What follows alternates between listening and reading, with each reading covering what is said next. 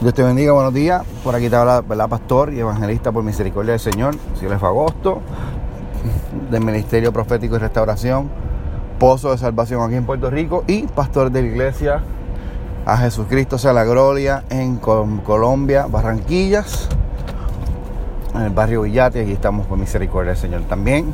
El Señor nos ha permitido estar hasta allá y tocar esa tierra hermosa de Colombia. Amén. Eh, esta mañana, ¿verdad? Quiero, quiero hablarte de cuál es tu norte. Eh, ¿En qué estás enfocado, enfocada? ¿Estás enfocado en tu plan? ¿O estás enfocada o enfocado en el plan de Dios para con tu vida? Pero te voy a decir algo. Antes de que tú quieras ejercer el plan de Dios para con tu vida, tú tienes que tener una relación con Él. Es como todo, tú alimentas una relación, tú alimentas la confianza, tú eh, creas unos, unos, lazos de confianza. ¿Y cómo, cómo llegan esos lazos? Con Dios, tú hablando con Él, sentándote con Él, diciéndole cómo tú te sientes, teniendo una relación real.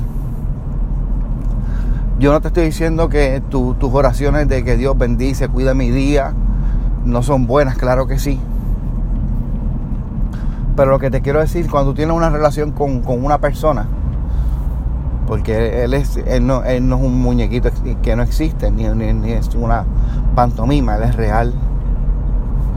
Tú te sientes y te hablas con él y dices, Señor, me siento así, me siento de esta manera, cuál es el plan que tienes para mí. Y hablas con Él. Señor, quisiera lograr tantas cosas para con mi vida. Quisiera hacer esto para ti. Y esas son las cosas que Dios quiere escuchar. Que te quieres apartar del pecado. Que te quieres apartar de aquello que te está aguantando si te falta amor por una persona, dice, Señor, yo no, esta persona a mí me cae mal, pero te ruego que me pongas amor para ella. ¿Para qué? Para que se pueda cumplir lo que Jesucristo dijo. Cuando estaba resumiendo los, mandamientos, amar a Dios con toda tu mente, con todo tu corazón, con todas tus fuerzas. Y el segundo más grande mandamiento es similar a este. Y amarás a tu prójimo como a ti mismo. Dice, Señor, pues ponme amor para esta persona si tienes situaciones con, con, con, tu familia, con tus hijos, con tus hermanos, con tus amigos, pídele al Señor que sane eso. Porque más importante que, que agarrar un micrófono es tener una buena relación con tu hermano. Y todos somos hermanos. Por la sangre del Cordero, por la sangre de Cristo. Tenemos el mismo DNA espiritual. Así que, ¿cuál es tu norte?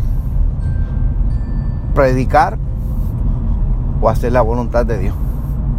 Cualquiera predica la palabra del Señor, pero pocos hacen su voluntad. La voluntad de Dios es que ames a tu prójimo como a ti mismo, que honres a tus padres, que no rompas la ley tanto eh, la, celestial como la ley terrenal. Dios no quiere que te apartes del Evangelio. Dios no quiere que te apartes de su palabra. El Señor lo que quiere es que camines cerca de Él y que tu norte sea hacer su voluntad.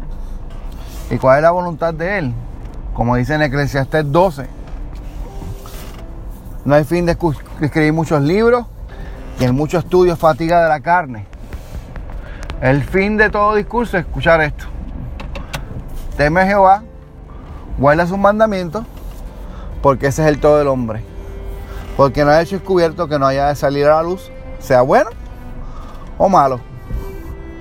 Por tanto, hacer la voluntad de Dios es vivir una vida plena, una vida que tiene una relación con Él, una vida que ama, ama, ama al enemigo, le pide amor cuando uno le falta amor para la otra persona. Uno, honrar a los padres, respetar los amigos, respetar las leyes. Ese tiene que ser tu norte. Podemos parafrasearlo de esta manera. Mateo 6:33. Vas a buscar primeramente el reino de Dios y su justicia. Y todas estas otras cosas serán añadidas. Aun cuando vayas a llevar una ofrenda al altar, acuérdate si tienes algo con tu hermano. Así que antes de presentarla, arréglate con tu hermano, porque Dios quiere que tengas paz con todos. Él quiere que tú tengas una vida plena con Él, pero, ¿verdad? Como dicen Hechos 12:14, ¿verdad? Seguir la paz con todos y la santidad sin la cual nadie verá al Señor. Y la santidad no, no hablo de, que te tengas un traje blanco y andes como los ángeles, sino que ames en todo tiempo. Porque cuando tú amas en todo tiempo, nunca vas a desear un mal para nadie. Nunca vas a romper ni quebrantar su ley, ni vas a codiciar los bienes ajenos, porque vas a amar a tu prójimo como, como a ti mismo. Ni vas a desear a su mujer, ni vas a desear a sus criadas, nada, nada de lo que esa persona que tenga, porque vas a estar pleno en el Señor. Pídele al Señor que te llene, que tenga una relación con Él. Pídele a Él que, que te transforme, que te cambie y que haga de ti un buen ser humano. Yo te estoy diciendo cristiano, un buen ser humano.